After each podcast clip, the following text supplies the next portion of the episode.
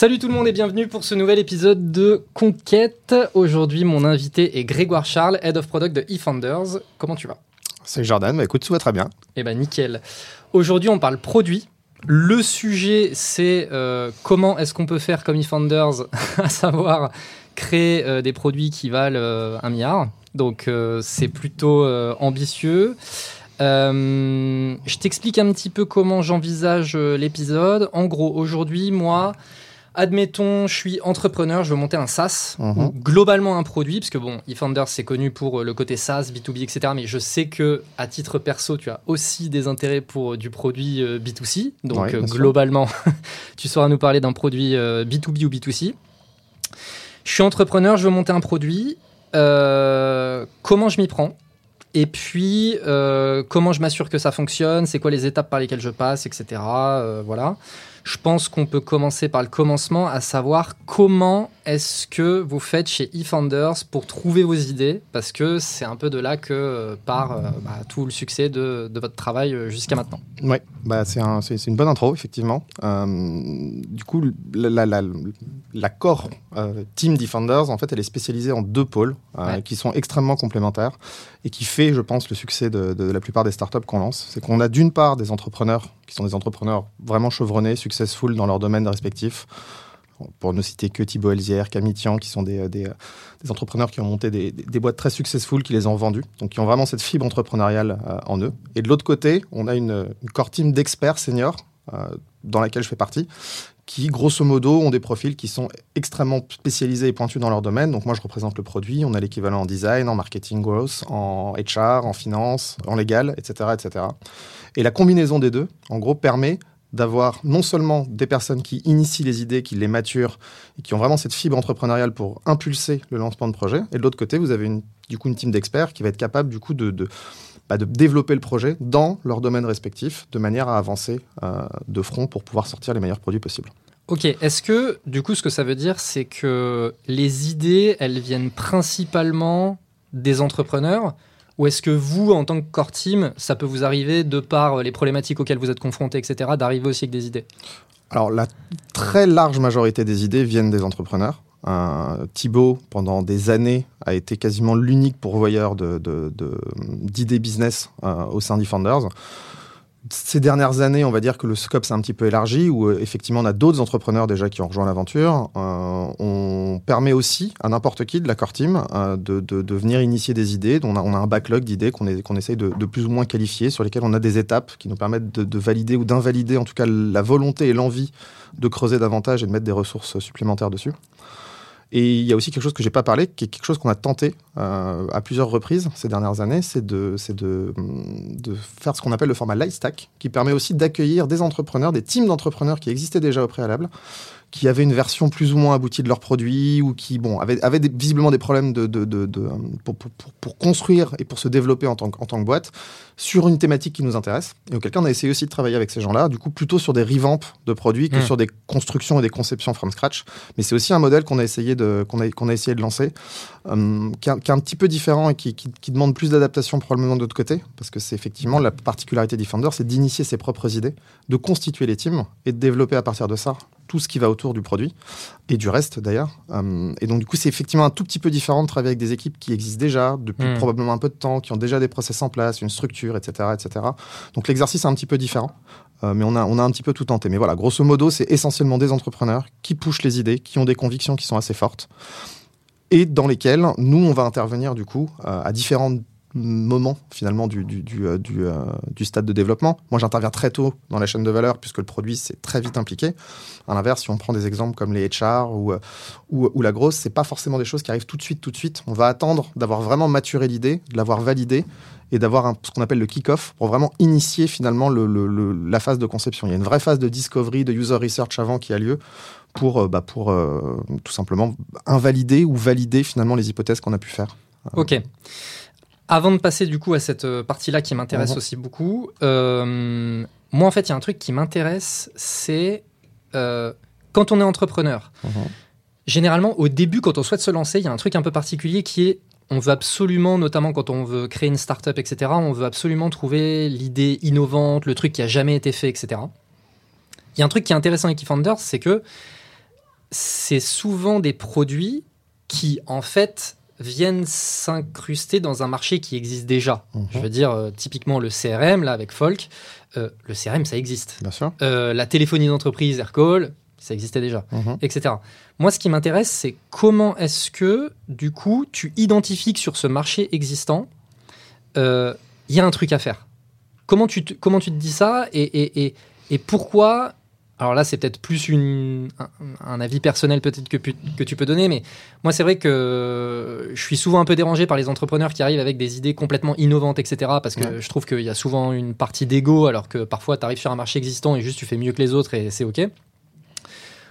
Pourquoi, pour toi, c'est quelque chose d'intéressant, justement, le, euh, qui est déjà un marché existant pour travailler?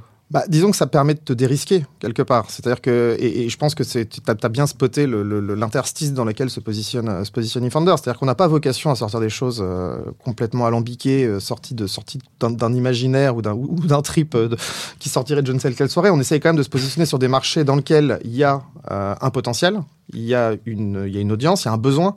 Ce qu'on essaie de travailler en priorité, c'est le pain point. On, on essaie vraiment d'identifier un, problème qui- qui- qui est le plus gros possible. Euh, on- Quentin euh, Nickmans, qui est un des, un des partenaires de Defenders, a une, une- une remarque qui est assez drôle. On cherche des, des problèmes qui grattent et pas qui chatouillent. Euh, C'est une Mm. expression qu'il utilise assez souvent et qui, bon, qui image bien la problématique. On, Mm. on veut vraiment des, trouver du coup ces problèmes-là et on va essayer d'apporter une solution qui, clairement, va toujours essayer d'avoir un twist. On n'est pas requête internet, on n'a pas vocation à faire des copycats de, de- de plus gros et de Mm. reproduire à l'identique ce qu'ils peuvent faire par ailleurs. On essaye toujours de trouver un angle d'attaque qui nous permet de dire ok on va être différenciant. Alors ça peut être la distribution, ça peut être le produit, ça peut être la com, ça peut être énormément de choses euh, de, de- qui, qui- qui est différenciant. Mais on essaie toujours de trouver un axe qui fait que voilà on va pas avoir l'impression que le produit qu'a sorti Founders c'est un c'est un c'est un, c'est un- c'est un copycat. Euh, J'ai pas mal d'exemples à donner si tu veux que j'illustre un peu le propos. Mais, euh, bah, typiquement, euh, je te prends l'exemple d'un collectif, Dotwork, qui est une des, qui est une des plateformes de, de- de- qu'on a créé récemment. Donc clairement, tu prends le, le- le projet de prime abord, qu'est-ce qu'on va faire? On va connecter des freelances à des entreprises et on va, on va les permettre de les matcher pour qu'ils bossent ensemble. Grosso modo, c'est le descriptif de ce que peut faire un Malt ou ce que peut Tout faire du, du, Upwork. du Upwork et tout un tas d'autres plateformes de freelance. Et Mm. nous, ce qu'on s'est dit, c'est OK, c'est intéressant ce milieu. On estime que le, milieu- le- le monde du freelance est effectivement un, un potentiel incroyable. Euh, On s'est dit, qu'est-ce qu'on peut faire de plus qui va permettre de donner une autre dimension au projet? Et là, on s'est dit, si on permettait à une somme d'individus freelance de se regrouper dans ce qu'on appelle un collectif et de venir ensemble, de manière collective, du coup, s'unir pour proposer des prestations de services à des clients et du coup d'avoir un, acteur entre les deux qui joue un peu le rôle de tampon et qui permet de fluidifier l'ensemble. Bah, tu vois tout de suite que tu restes dans la, thématique, la même thématique, mais l'angle d'attaque et d'approche Ouais. est clairement innovant parce que ce layer qui permet finalement à une somme d'individus d'avoir une simili organisation sans avoir les contraintes de la création, de la maintenance, etc. de cette organisation, bah, ça permet finalement d'avoir un, un- un axe qui est très différenciant et qui fait qu'aujourd'hui ça marche, euh, ça marche plutôt très bien. Ce qui est intéressant dans le cas de collective, tu vois, c'est bon. Moi, je peux en parler parce que Ah bah, oui. du coup, euh, avec le collectif Bulldozer, en fait, ce qui est, ce qui est particulier, c'est que euh, et c'est c'est une anecdote que je donne des fois, c'est sans collectif, je pense qu'il n'y aurait pas Bulldozer parce que c'est collectif qui nous a un peu donné l'idée. Mhm. Tu vois, c'est ça qui est aussi intéressant, c'est que parfois tes- ton idée de boîte, elle vient initier des idées sur ton marché en fait. Et Bien nous, sûr. tu vois, on était en train de travailler ensemble et on essayait de voir comment on pouvait dealer à plusieurs, etc. Et puis là, en fait, ah mais en fait, pourquoi on crée pas un collectif? Et ils- c'est un peu comme si c'était collectif avait mis des mots sur ce qu'on souhaitait faire, etc., etc. Et Et- c'est en ça que c'est hyper intéressant. Exactement, et moi je me rappellerai toujours du, du- Bon, je venais d'arriver. Le collectif, je pense que ça doit être le troisième ou quatrième projet sur lequel j'ai commencé à travailler. Euh, et, effectivement, quand Thibaut m'a pitché au, dé- au départ l'idée, j'étais le premier surpris parce que finalement, tu, tu- moi, je ne savais pas que j'allais travailler dessus initialement, donc on a commencé à discuter un peu de- de- de- du projet, etc. Et j'ai vu en fait l'ambition du projet et, le- et le- ce qu'il y avait derrière, et, en fait, c'est devenu assez rapidement une évidence. Mais effectivement, tu te dis, bon, finalement, l'idée, elle est pas, c'est pas de la rocket science. Ce qu'on ce qu'on propose, c'est- c'est un service comme un autre. Mais pour le coup, on a vite identifié qu'il répondait à un vrai besoin. Euh, on a très vite validé le marché, très vite validé l'appétence des, des, des, des, des- de freelance à se regrouper en tant que collectif, très vite validé l'appétence de compagnies pour travailler avec des collectifs. Et du coup, comme ça, l'histoire s'est lancée. Et bah, typiquement, je te parlais de beaucoup de phases de user research, etc. avant. Ça a été très rapide là-dessus, parce qu'en fait, toutes les interlocuteurs qu'on pouvait avoir, tout- toutes les discussions qu'on pouvait avoir autour de ça, elles étaient unanimes. Parlons de la user research. Euh, comment tu t'y prends? Ok, tu as ton idée et maintenant il faut valider le potentiel. Alors, très bon sujet la user research. J'en ai parlé récemment euh, avec, euh, avec d'autres personnes. C'est un sujet qui est très clivant chez nous, la user research, parce que justement, tout le monde n'a pas la même façon de le faire. Enfin, tout le monde. Donc, je te parlais de, de, de, de, vraiment cette dominante entrepreneur chez nous. Donc, on a toujours un référent. Et si tu prends un petit peu les différentes personnes qui impulsent les projets chez nous, tu vois qu'elles ont des comportements qui sont très, très, très, très différents par rapport justement à cette user research. Je te prends un Thibaut Elzière. C'est quelqu'un qui a des convictions très fortes, qui a euh, une confiance assez forte dans ses idées et qui va avoir tendance à plutôt considérer, alors que c'est pas une perte de temps, c'est pas du tout ce qu'on va dire, mais qu'on aura plutôt intérêt à essayer de minimiser le temps de conception, de user research, de discovery, pour essayer plutôt de se dire on va scope down au plus, donc pardon, réduire la voilure au plus possible pour avoir un, un dimensionnement de projet qui va nous permettre d'aller très très vite en production, de manière à immédiatement recevoir du feedback pour itérer dessus. Son propos, c'est de dire c'est pas parce que je te montre l'image d'un marteau que tu vas savoir utiliser le marteau. Et, bon, elle peut prêter à, ça, peut prêter à sourire comme analogie, mais je, peux comprendre par moments ce qu'on dit. Parce que complètement. Tu, tu, peux. Enfin, beaucoup de gens mettent sur un piédestal la user research, la discovery, etc., de parler à ses utilisateurs, d'avoir aussi peu de convictions possibles, etc., etc. À un moment donné, on fait du produit. Donc, on est quand même obligé de définir des solutions et, de faire des hypothèses et, et d'avancer. Et, disons, Thibaut, historiquement, a plutôt la vision de se dire, je sais ce que je veux faire, j'ai l'expérience, j'ai les compétences, j'ai la vision, allons-y rapidement, essayons de pas trop charger le bébé, sortons en prod, et à partir de là, on, on va itérer parce qu'on va avoir des vrais utilisateurs. C'est toujours plus facile de recevoir du feedback sur des vrais users de ton produit qui vont a priori le démonter que des gens que tu vas voir dans des calls de user research qui vont être suffisamment sympas pour te recevoir, qui vont réagir avec ton proto. Ton proto, il a intérêt à être vachement bien fait si tu veux avoir du feedback qui est, consistant. Est-ce qu'ils ont vraiment intérêt à te dire qu'ils n'aiment pas ce qu'ils voient? Parce qu'ils savent très bien que s'ils te disent non, bah, ils vont avoir des questions en plus de type mais pourquoi, explique-moi, etc., etc. Donc, faut aussi avoir conscience qu'il y a des gros biais aussi bien côté de la personne qui fait les actions de user research que de la, de, la personne qui, qui, qui, qui, est disponible pour t'aider dans ce cadre-là. Donc ça, c'est, on va dire, une vision très Thibaut.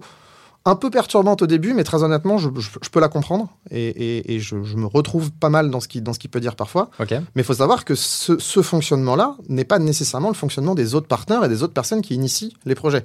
On a d'autres typologies d'entrepreneurs au, sein du studio qui, eux, sont, ont peut-être une, fibre intrinsèque qui est peut-être un peu moins centrée sur le produit, parce qu'évidemment, on peut tous avoir des, des, affinités et des, sensibilités, des sensibilités, effectivement. Et eh ben, du coup, on va avoir des entrepreneurs qui, eux, vont être plus dans le OK, moi j'ai vraiment envie d'aller me confronter au business, j'ai vraiment envie de co-créer et de, et, de, et, de, et, de, et de construire ma solution avec, du coup, des. des euh, on parle beaucoup de design partners en ce moment quand il s'agit de, de co-construire des solutions avec eux. Alors, on fait toujours très attention à avoir plusieurs design partners, on n'est pas une SS2I, donc le but, c'est pas de créer une solution qui va répondre aux besoins de client A ou client B, c'est d'avoir une solution qui répond à ce que nous, on veut essayer de créer. Mais on va quand même essayer de Design partner?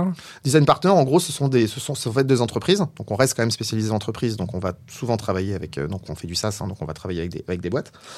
Et, et, et, on va en gros essayer de les solliciter le plus en amont possible, y compris dans les phases de conception, donc on est encore sur du wireframing euh, très peu abouti, pour nous aider à définir les contours de la solution, le scope fonctionnel.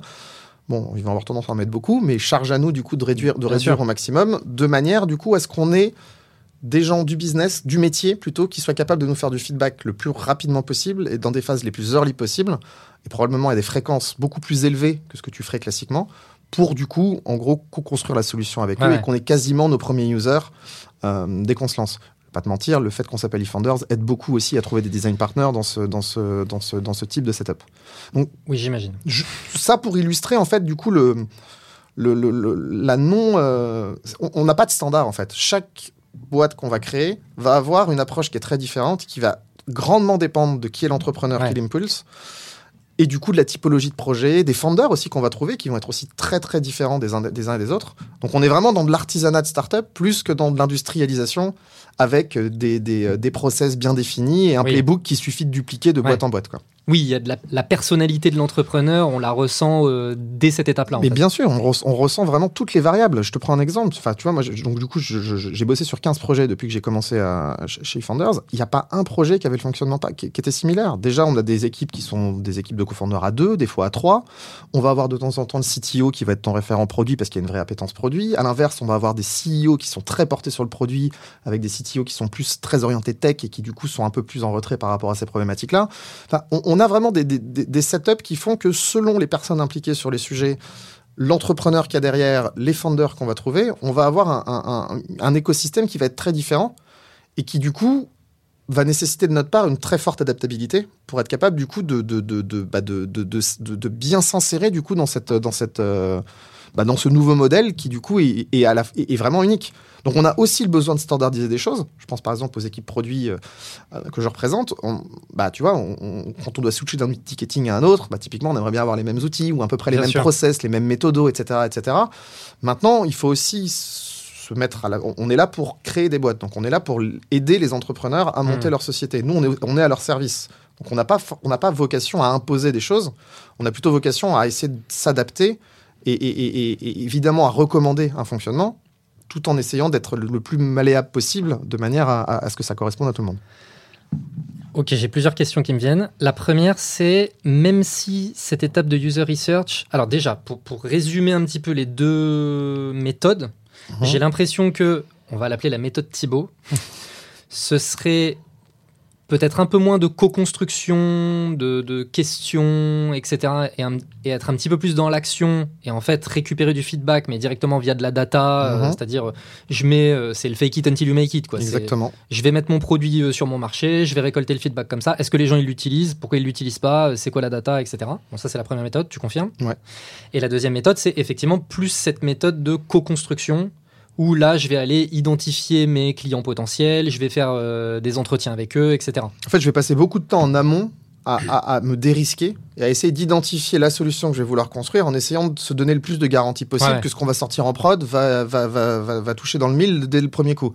En, général, c'est pas le cas. Maintenant, c'est vrai que si tu passes énormément de temps sur cette phase en amont, a priori, tu es quand même bien dérisqué en aval et tu as, a priori plus de capacité à viser juste dès le premier coup.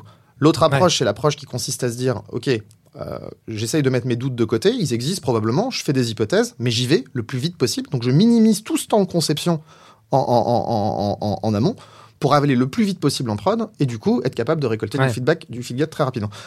Je, je dirais que les, les- c'est pas blanc ou noir, si tu veux. Il y a, un- il y a- il y a un monde Oui, où le curseur peut être mis entre les deux. C'est juste pour essayer d'y- de- de- de- d'évaluer un petit peu le scope des, Bien sûr, bien des sûr, bien sûr. différentes approches. Bien sûr.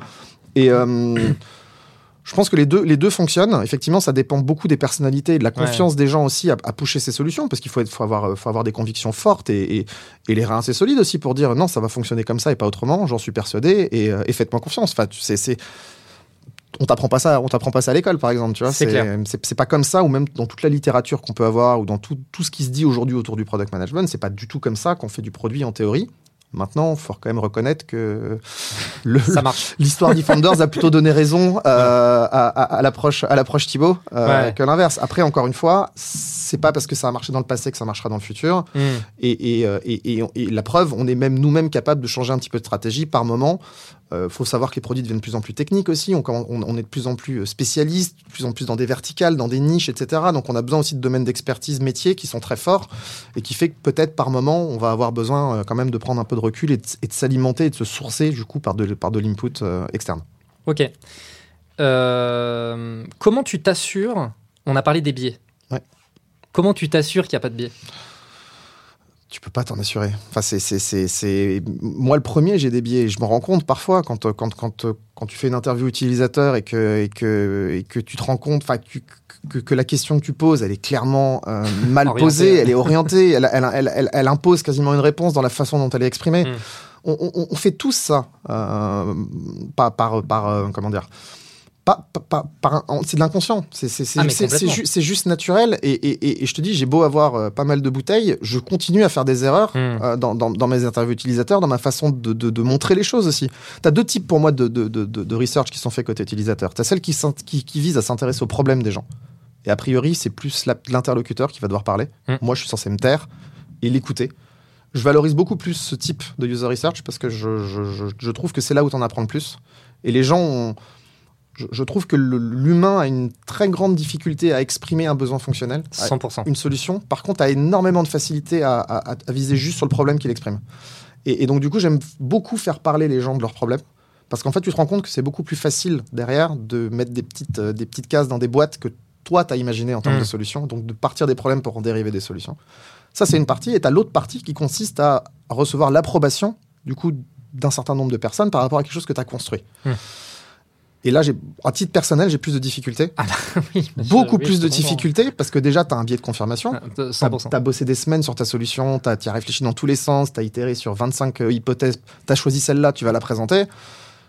T'as qu'une envie, c'est que le mec il te dise oh, c'est trop bien, j'adore, etc. Et, et- mais il faut résister à, à l'envie de lui faire dire ça, parce que finalement, ça c'est pas 30 services que de dire c'est trop bien alors qu'il alors qu'il pense l'inverse. Mais on a quand même un peu cet écueil parfois, en tant que product, de bah, d'être amoureux de ces solutions. Ouais. Et, et tu vois, tu disais qu'est-ce que tu fais pour éviter les biais? Bah, Moi, j'aime bien dire que j'ai des convictions qui sont très fortes, mais je suis capable de changer d'avis très rapidement. Mm. Bon, c'est- ça peut être un peu contradictoire hein, ou, ou antinomique selon, selon comment tu le, tu, le, tu, tu- tu le, tu le conçois, mais je pense que c'est important pour les products de.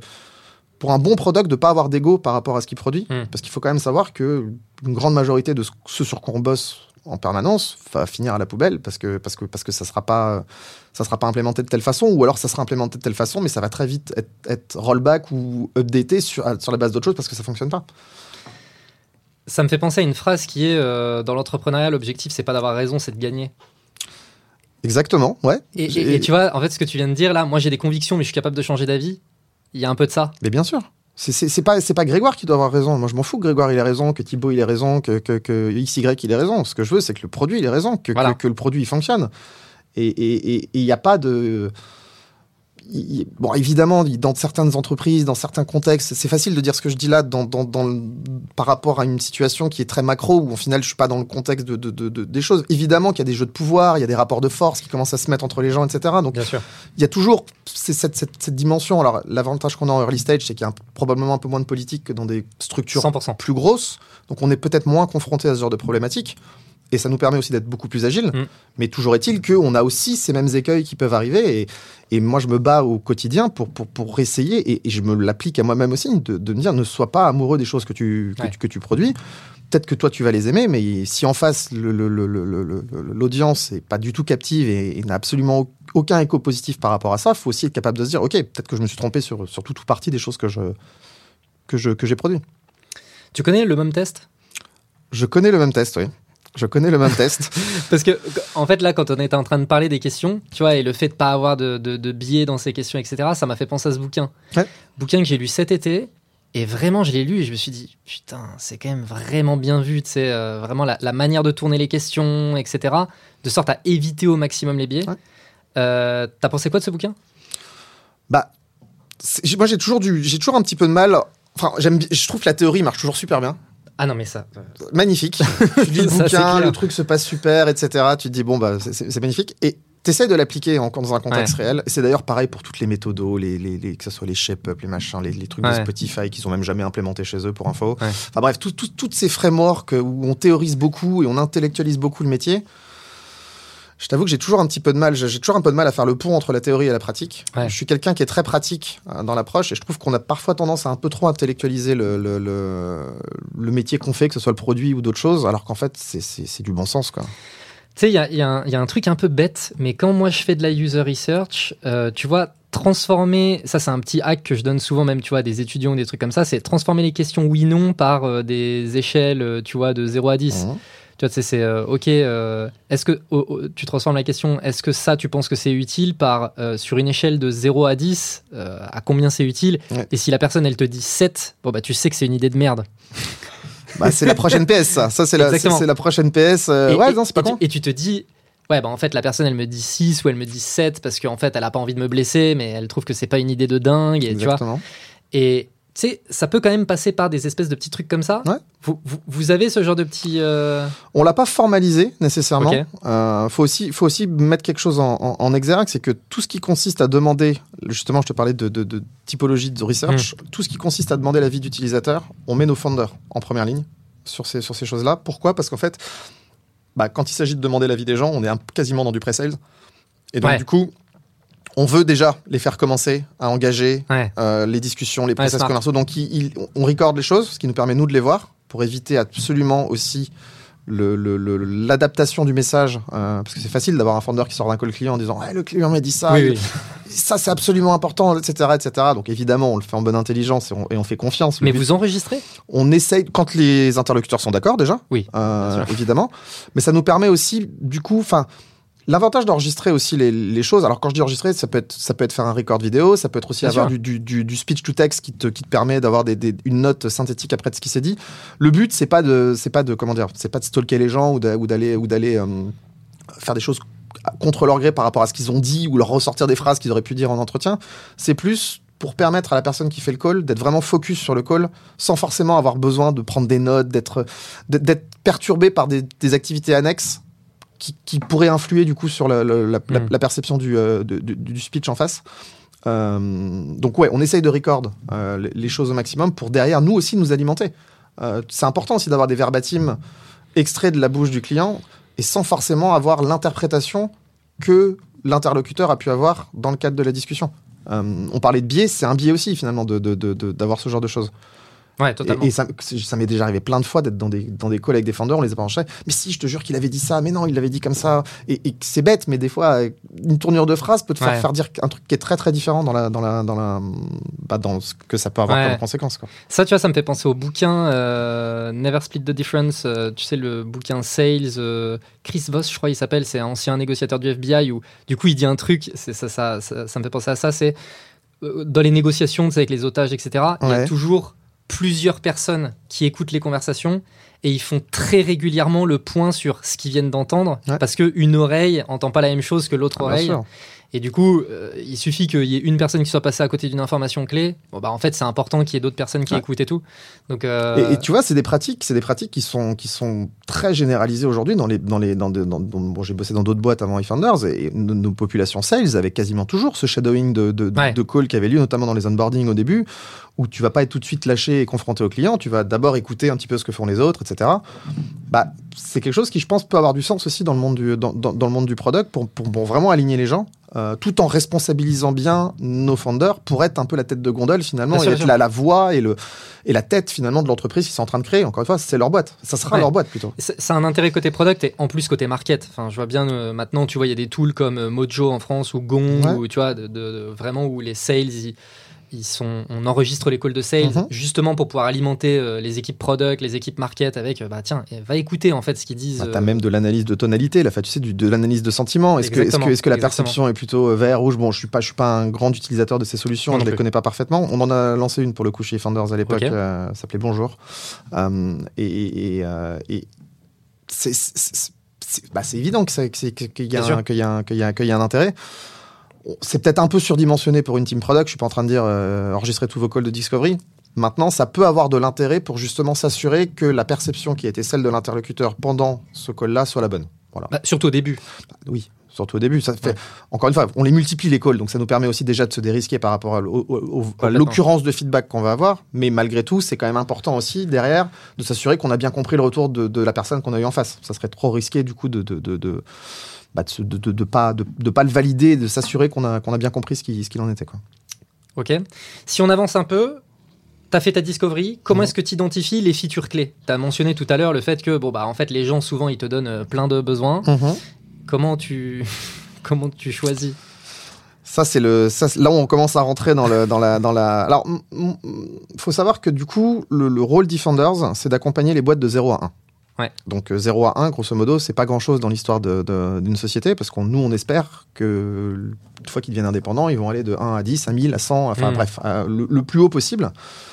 Donc, il faut avoir conscience que, et c'est d'ailleurs parfois un peu frustrant, je vais pas vous mentir, de se dire, OK, moi, j'ai un temps qui est très restreint à passer avec eux je vais pas aller au bout de la vision, j'irai pas au bout de la Hmm. roadmap qu'ils veulent implémenter. Il faut résister à cette envie de d'ouvrir plein de trucs en parallèle, etc. Nous, notre but, c'est de leur permettre de sortir un MVP.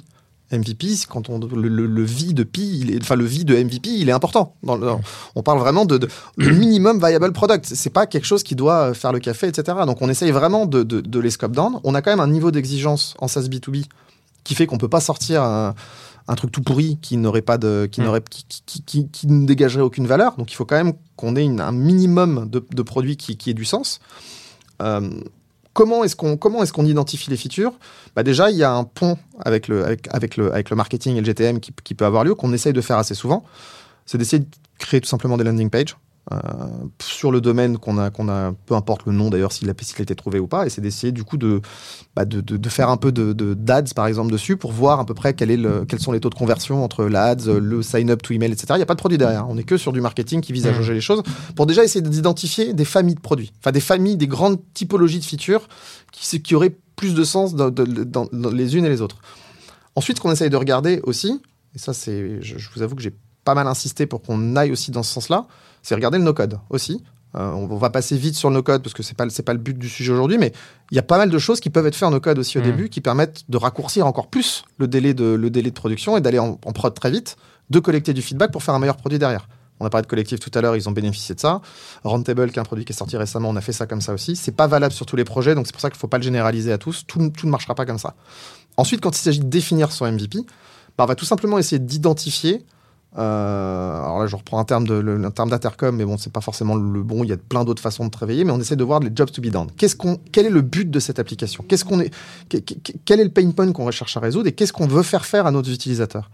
Et, mais en essayant d'avoir une vue très high level. Qu'est- Qu'est-ce que j'ai envie de permettre de faire à mes utilisateurs sur mon produit, sans savoir comment ils vont le faire pour autant tout de suite. On ne sait pas encore comment on va le faire, on sait juste ce qu'on veut faire. Hmm. Les, objec- les grands objectifs du produit. Reprenons l'exemple de collectif. Je veux pouvoir créer mon collectif et inviter des potes. En tant que membre d'un collectif, je veux pouvoir rejoindre un collectif. En tant que projet de boîte, je veux pouvoir soumettre un projet de boîte.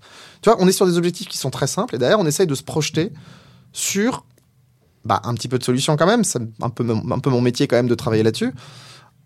On travaille beaucoup, beaucoup, beaucoup avec du, du wireframing.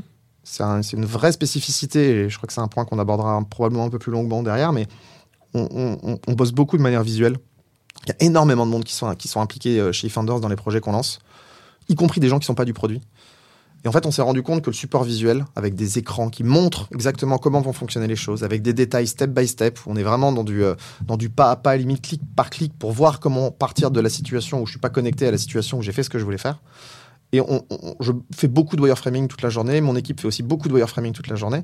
Et je parle pas de design, je parle vraiment du X, mais ça Mm. permet vraiment de matérialiser les actions et les flows qu'on veut mettre en place. Mm. Et c'est notre support de communication quasiment numéro un. C'est comme ça qu'on exi- qu'on explique à nos founders quand on cherche à les recruter comment va fonctionner le produit. Ouais. C'est comme ça qu'on explique euh, à- à- aux premiers salariés euh, bah voilà, les, les, les, les, les arcanes de comment va être le produit, au RH pour qu'elle soit capable de pitcher euh, le produit correctement à des founders potentiels, Ouais. etc., etc. Donc c'est vraiment un support qui est central dans l'organisation et qui est...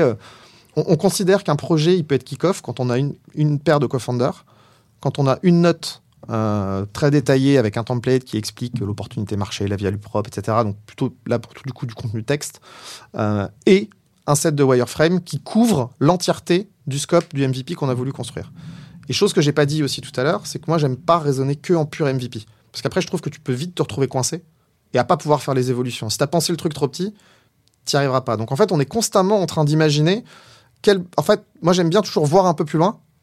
Et, m'imaginer que si j'enlève la moitié du produit, comment ça va fonctionner? Ok, ça marche, c'est bon, je peux aller Tu dans ce sens-là. en fait. En fait, je, je vais un peu plus loin. J'ouvre des portes, je vais même un peu plus loin, mais je les aboutis pas forcément. Ouais. Je vais pas jusqu'au bout de la, de la, de la, de Tu la sais que la porte elle est là, mais t'es pas allé. euh, Exactement. Et en fait, c'est juste pour, encore une fois, me dérisquer et me dire attends, est-ce que si tu construis la chose de telle façon, ça va te permettre derrière, parce que tu anticipes un petit peu les briques futures qui vont arriver, est-ce que ça te permettra de construire on top de manière cohérente et consistante, ou est-ce que ça va t'obliger à tout péter?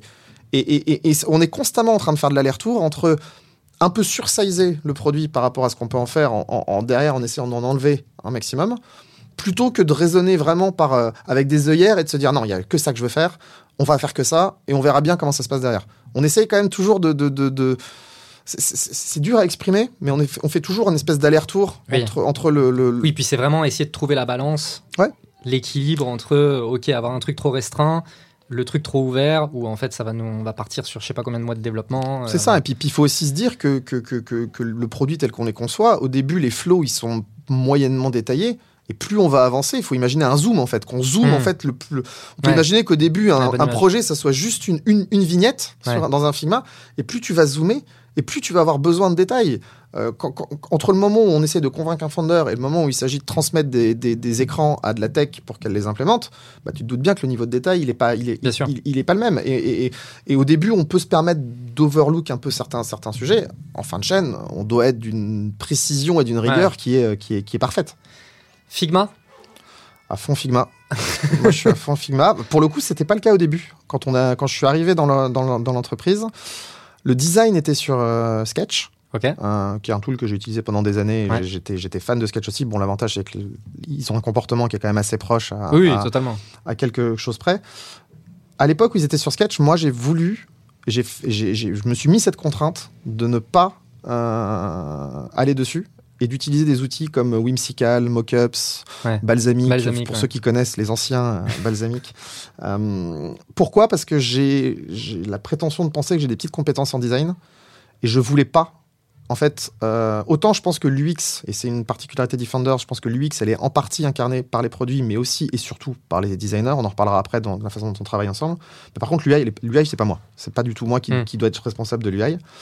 En revanche, j'avais besoin de produire de l'interface vite pour, Mm. pour être capable de travailler l'UX. Donc, on s'est mis dans ces outils-là en se disant, on va avoir des sets de composants qui vont être euh, ok, un peu customisables, mais grosso modo, on va pas faire des beaux Ouais. écrans. Quoi. Et c'était ça le but, de se dire, on va pas Oui. Comme ça, tu laisses la responsabilité Je- au designer de faire du design. Ouais, parce que honnêtement, c'est, enfin, le, le- le rôle du designer aussi, c'est de prendre vraiment part sur l'UX et l'UI du produit. Et, et, et, et j'ai vite compris que si, que si je faisais trop de dépassements de fonction, que j'allais Ouais. trop loin, en fait, T'as les contraindre. bah, j'allais les contraindre et qu'ils allaient brider leur créativité. Et c'est pas du tout le but. Ouais. Euh, on parlera de l'UX. Aujourd'hui, moi, quand je définis une UX sur, sur, sur mes produits, J'adore quand le designer il vient me voir, il a complètement upside down le truc, il, a, il, a re- il, a- il s'est approprié le sujet et il, est, il a challengé complètement la, la output de tout ça. C'est pas du tout comme ça que je l'aurais pensé, mais si les flows fonctionnels qu'on essaye d'imp- d'implémenter sont respectés, je suis le plus content du monde parce Ouais. que bah, il y a, là enfin il y a une patte, il y a une touche quoi, il y a quelque chose qui fait justement la particularité Ouais. des produits Founders.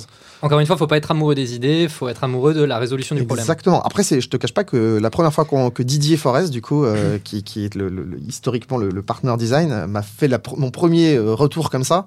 J'étais complètement perdu. Je venais d'arriver dans la boîte. bah, J'avais bossé comme un fou sur le truc. Il arrive, il a complètement tout retourné. Bon, premier abord, tu fais euh, OK, OK. Et puis après, tu, tu- tu- tu dors dessus, tu te réveilles le lendemain, tu fais mais c'est génial en fait ce qu'il a fait. Et, et- et ce jour-là, j'ai compris que ça servait à rien que j'essaye de faire du design, que j'étais très bien à ma place de produit et que la collaboration avec des designers de ce niveau-là allait être encore plus pertinente si justement tu les laissais faire ce pourquoi ils sont bons sans essayer de te mettre à une place qui n'est pas, est pas la bonne. Donc oui, on définit de l'UX en amont, c'est plus pour les préserver de tout ce travail qui peut être un peu rébarbatif et un peu, un, peu, peu chiant, on va le dire, enfin pour eux en tout cas, Euh, des gens créatifs, très créatifs, être dans la, la rigueur des, data models, de l'object model, de- des relations entre les Mmh. objets, etc. Ça peut être des trucs un peu chiants à, à- à faire, moi j'aime bien ça.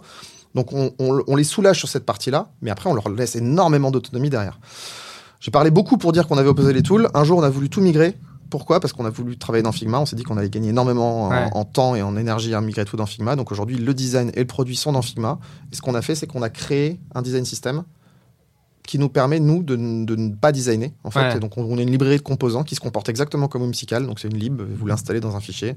Vous drag and drop des textes, des areas, des drop-down, des Ouais. machins, etc., etc. Et ça, c'est ta contrainte. Tu te contrains à utiliser que ces composants. Je me contrains à utiliser que ces composants, donc c'est un set de 26 composants, je crois. Euh, ils ont tous des overrides, donc on a bien fait le truc. On peut changer, je sais pas moi, les, les sizes, euh, les boutons, est-ce qu'il y a des icônes, pas d'icônes, euh, les machins, etc. Et tu, prends ce set de, composants plus une feature qui s'appelle Auto Layout sur Figma. On dépile des UI, mais des écrans à une vitesse incroyable, même plus que sur des Whimsical et des Balsamic, qui eux n'avaient pas Auto Layout. Auto Layout, c'est un truc qui te permet en gros d'avoir une logique préconfiguré qui permet à tes composants et à tes, à tes, euh, à tes objets plutôt de se comporter correctement sur la page Ouais. en respectant un margin, une padding, etc. C'est vachement bien foutu. Ok. Et c'est vrai qu'on va à une vitesse euh, assez incroyable aujourd'hui pour, pour déplier de l'écran via ça. Alors, j'ai une petite question rapide euh, avant qu'on avance. Euh, tout à l'heure, tu mentionnais le fait que, euh, du coup, vous commencez tout de suite à rentrer dans, tu sais, du test même de proposition de valeur. Tu disais Mhm. landing page, etc., un peu l'approche go-to-market. Est-ce que vous commencez tout de suite déjà à rentrer aussi dans des, dans des, dans des logiques d'identifier, par exemple, les canaux les plus importants, les canaux sur lesquels vous allez capitaliser par la suite? C'est moins mon, c'est moins mon expertise. Je vais Ouais. être très honnête, parce que je- enfin, le- la fonction GTM, elle est vraiment euh, incarnée aujourd'hui par, par, par, par des gens dont, dont c'est vraiment le métier et qui passent vraiment beaucoup de temps à tester plein, plein, plein de choses, y compris les choses les plus, euh, les, les, les plus à l'ancienne. Enfin, c'est, on a vraiment des, des, des, une team de, de personnes qui est très, euh, très touche à tout et qui vraiment, vraiment testé plein de canaux, euh, y compris, euh, je sais pas, du cold email, alors que tu considères que aujourd'hui c'est que ça- c'est quelque chose qui marche plus. Ouais. Bon, bref, c'est- moins mon domaine, donc j'ai beaucoup moins d'expertise là-dessus. Je pense qu'on attend quand même un peu avant de, avant de tester les canaux de distribution, parce qu'en fait, tant que. euh, on- on- je pense que toute la démarche que j'ai exposée au début, c'est plus pour essayer de tester la proposition de valeur et voir l'appétence Ouais. que ça va générer sur Ouais. des taux de conversion assez basiques, y compris s'il n'y a rien derrière. En revanche, sur les canaux de distribution, ça présuppose quand même le plus souvent, en tout cas dans la perception que j'en ai, peut-être que je me trompe, euh, qu'il y ait quelque chose qui qui, qui, euh, qui est un produit. En tout cas, qu'il y ait quelque chose sur Ouais. lequel on peut, se- on peut se positionner. Mais peut-être que je me trompe et qu'il y a des, qu'il y a des cas qui, euh, qui, qui, qui, qui sont pas du tout comme ça. Bah, tu vois, nous, avec. euh, parce que ça, pour le coup, c'est un peu notre métier avec Bulldozer. Et en fait, euh, bon, nous, tu vois, toute cette approche-là de tester des propositions de valeur, des audiences, canaux, etc., nous, on appelle ça l'approche commando, tu vois. Tu te mets en mode Mhm. commando et tu es en mode test, blablabla. Tu vas effectivement mesurer tous tes taux de conversion, euh, tu vas prendre de la data comme ça. Et nous, on rentre euh, aussi dans la partie testing de canaux Ouais. parce que justement, tu peux te retrouver aussi dans des situations où une proposition de valeur, elle va aussi être dépendante du canal. La, la- la pertinence de la proposition de valeur va aussi être dépendante du canal sur lequel tu la testes. Ouais. Et du coup, on rentre aussi dans ce genre de sujet, mais bon, c'était juste euh, pe- petit aparté. Euh, si on avance, euh, ok, la partie GTM est passée, maintenant on rentre dans le dur du produit. Moi, ce qui m'intéresse, c'est comment est-ce que tu gères cette phase, Mhm. qui s'occupe de quoi, et toi, avec qui est-ce que tu t'interfaces Bah, du coup, on a, on, a, une- on a testé un peu différents formats d'organisation avec l'équipe. Euh, Donc aujourd'hui, on, a, on, a, on est 4 PM dans, le, dans, dans la boîte et, et à peu près autant de designers. Euh, on, on a testé plusieurs formats. Soit les formats où on est tous responsables d'un projet unique du début à la fin. Euh, soit où, bon, disons que c'est, le format qui est l'idéal parce que du coup, tu couvres le projet du, début à la fin. Après, c'est vrai qu'en termes de bande passante, en fonction des nouveaux projets, etc., c'est pas toujours évident. Et c'est vraiment des activités qui sont très différentes. Au début, on est, on est, on est quand même essentiellement avec la core team eFounders, c'est-à-dire qu'on bosse ensemble. Dès lors qu'il s'agit de faire vraiment le produit, là, on doit du coup maintenant s'interfacer avec une tech team. Et qui dit tech team dit euh, rituel, euh, avec énormément de meetings qui viennent s'ajouter, parce que bon, je pense le daily, la rétro, euh, le, le- le tech grooming, enfin tous ces rituels qui sont nécessaires dans une équipe tech. Bon, même si au début, on essaie de pas en mettre trop. hein. Les boîtes, au début, c'est 3-4 personnes, donc euh, que ce soit en termes de tooling, de process, etc., on essaie d'être le plus, le, plus Lean. le plus lean possible, le plus light possible, même si on a quand même un enjeu organisationnel pour les setups dans le futur. Donc c'est quelque chose qui vient un peu, un peu plus tard dans, dans- le procédé. Aujourd'hui, comment on fonctionne? Je suis moi beaucoup plus investi dans les phases de conception en amont, euh, qui, qui, qui, on a identifié demandent quand même un peu plus d'expérience euh, et, de, et de bouteilles dans la conception produit. C'est pas si facile que ça de faire des produits de à partir d'une page blanche et de rentrer dans la tête des entrepreneurs qu'on a en face. Euh, donc c'est vrai que c'est- un exercice qui est, qui est- qui est pas simple. Euh, et donc aujourd'hui, les, PM de, mon équipe, ils ont, on a plutôt tendance à faire un end-off à un moment donné, qui fait qu'au moment où on commence à se projeter dans un processus de delivery, alors évidemment, ils sont très impliqués dès le début dans la conception, on, on- eux vont s'occuper plus précisément de l'interfaçage au quotidien avec les devs. Donc euh, le rôle de PO, on va dire, euh, alors je vais pas rentrer dans le débat PM, PO, etc., mais grosso modo la partie très opérationnelle qui consiste du coup à bah, découper les tickets, à les, spécifier, à les ordonner dans le bon sens, à, mettre les, à les bloqueurs, les tags, tout ce qui permet en fait en gros bah, d'alimenter la tech avec des items qui sont correctement spécifiés, avec des bonnes to-do, qui permettent derrière aussi de se projeter sur le process de QA. Euh, moi, je tiens absolument à ce que ce soit les products qui font les specs qui fassent la QA derrière. QA Euh, pardon. Euh, Là, il y a eu un charabia. Même moi, j'ai été un peu limite. ah merde, pardon. Excuse-moi. Je me suis. euh, des fois, je fais pas attention. Euh, des fois, je fais pas attention. Donc, QA. Le, le pire, c'est que QA, j'ai même un doute sur l'acronyme. Bon, c'est ce qui- la- la- l'activité qui consiste à tester les features avant qu'elles passent en production. Ok. PO. product owner. Ok. Euh, PO, PM, en gros, il y, a, bon, il y a pas mal de débats sur le, le- le rôle de chacun. Oui, je, oui, je rentre pas dans ces considérations. Bien sûr, bien sûr. Je m'en fous un petit peu. Et quand tu disais, tu fais le end-off, c'est en gros, tu donnes le bébé à la team. C'est ça, il y a un transfert de responsabilité qui a lieu. Ouais. Je vais essayer de parler en français, tiens, ça va être un bel exercice. Euh, je- je- Il y, a- il y a un transfert de responsabilité qui a lieu entre, entre les différentes personnes qui, du coup, incarnent les sujets. Et de la même manière que moi, je vais transférer la responsabilité à, un product qui va s'occuper, du coup, du, du- du- de, de- de délivrer euh, les fonctionnalités, d'interagir avec les- avec l'équipe technique. Bah, ces transferts de responsabilité, ils ont lieu aussi dans ce cadre-là. C'est-à-dire le transfert de responsabilité entre le produit et le design, au moment où il s'agit du coup de, de, de, de, rendre cette, tout, ça joli, on va dire, pour que ça puisse rentrer dans une spec. Quand la spec elle est finie, il y a un transfert de responsabilité auprès de l'équipe technique qui va lui-même incarner le projet. La, la, responsabilité revient au niveau du product quand du coup on se retrouve dans cette phase de testing où, c'est le produit qui décide si oui ou non c'est conforme à ce qui avait été demandé. Si c'est hmm. conforme, c'est éligible à passer en, en production. Si ça l'est pas, ça repart du coup en, en, dev ah ouais. Euh, pour, pour, pour, être, pour être réparé. Oui, donc du coup, c'est vraiment. Euh, c'est un peu comme si toi, tu étais finalement le donneur d'ordre, en fait, au départ. C'est un peu comme si tu passais une commande. Bah, tu, tu, tu... Moi, j'aime bien dire que le métier de product, concrètement, c'est filer du taf à des gens. Hein. le product, il fait rien tout seul dans une organisation. si tu es product tout seul dans ta boîte, tu vas absolument rien faire. Un product, grosso modo, il file des to-do à des gens. Donc, donc son job. Il vérifie que la to-do a bien été exécutée. Il valide avant qu'il y ait de la production qui soit faite. Exactement. Après, il valide à son niveau. Hein. Il valide au niveau fonctionnel. On va certainement pas. C'est certainement pas le product qui va aller valider l'implémentation technique. ils ont leur process de review dans, au sein des équipes techniques. En général, on essaie de, on essaie de privilégier le pair programming quand c'est possible, donc d'avoir deux développeurs qui travaillent de hmm. concert pour bénéficier de l'un et l'autre des expériences de l'autre. Le produit, lui, il intervient souvent dans ce qu'on appelle un environnement sur l'environnement de test, euh, qui, qui, du coup est juste avant la production, qui est un environnement qui est exactement similaire, mais qui a hmm. priori pas la même base de données, et qui permet en fait de, de tester tous les flows, donc de créer des choses, de les supprimer, etc., de faire plein, plein, plein, plein, plein de tests. Du coup, l'idée, c'est que on, s'assure vraiment que tout fonctionne parfaitement bien avant de passer en prod. Et donc, effectivement, c'est ça, c'est on file des tout doigts des gens.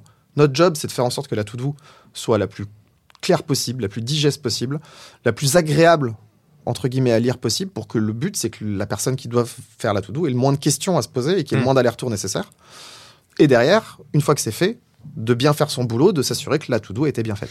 Mais cette to-do, tu rentres pas dans des spécifications techniques. Tu les laisses gérer leur partie technique. Par contre, toi, la to-do que tu fais, c'est je veux qu'on arrive à faire ça. Grosso modo, c'est ça, ouais. C'est ça. Alors après, évidemment, c'est c'est c'est pas toujours noir ou blanc. Il y a des fois, on a des, il y a des fois, bah, notamment quand on discute. Euh, le, but, c'est, enfin, là, je donne l'impression que c'est très séquencé et cadencé. Euh, évidemment, l'ownership du coup, non, la, responsabilité du, euh, du, du, sujet, elle est chez le produit, mais il est en constante interaction avec, avec, avec la team tech pour, pour, pour, pour affiner justement le contenu de cette to-do. Le but, c'est pas d'arriver en disant voilà les gars, la to-do, démerdez-vous et bossez dessus. On essaye quand même d'avoir un, un, fonctionnement qui est quand même un, un peu collaboratif où, où on va demander l'avis du coup des gens qui vont implémenter les, solutions. Bah voilà, on a pensé faire ça comme ça ou ça comme ça.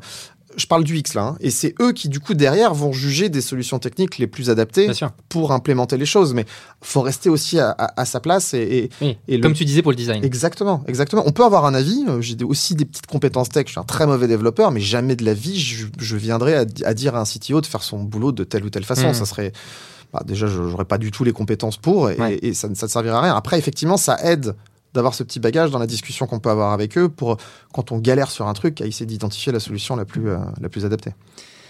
Vous savez un rythme, par exemple, euh, toutes les semaines, tu vois, tu fonctionnes en sprint et toutes les semaines tu fais une review, euh, blablabla Ça, on essaye de le faire, oui. Bah, alors, la, la, review de, de, QA dont je parlais tout à l'heure, c'est un événement qui, qui, qui, est plutôt ponctuel. On le fait vraiment en demand, c'est ad hoc, quoi. Donc, c'est-à-dire que quand les devs ont un batch de, de, de Regroupement, une, quantité de, tickets qui sont éligibles à être testés ils nous sollicitent. On a des petits mécanismes en place, on est pingé euh, dès qu'il y, a suffisamment de choses sur staging. Et on, staging, c'est l'environnement test. Et du coup, on, s'assure de venir, de venir tester le plus vite possible. C'est une prio pour nous de valider les choses. Parce qu'on ne peut pas bloquer le déploiement en prod. Ouais. Euh, donc, c'est vraiment une ça devient une priorité numéro un. Tout comme quand les tâches sont rejetées et qu'ils doivent bosser dessus, c'est une priorité numéro un aussi parce que ça bloque la prod. Euh, mais tout ce que je te raconte là, c'est des choses qui viennent un peu plus tard dans le processus.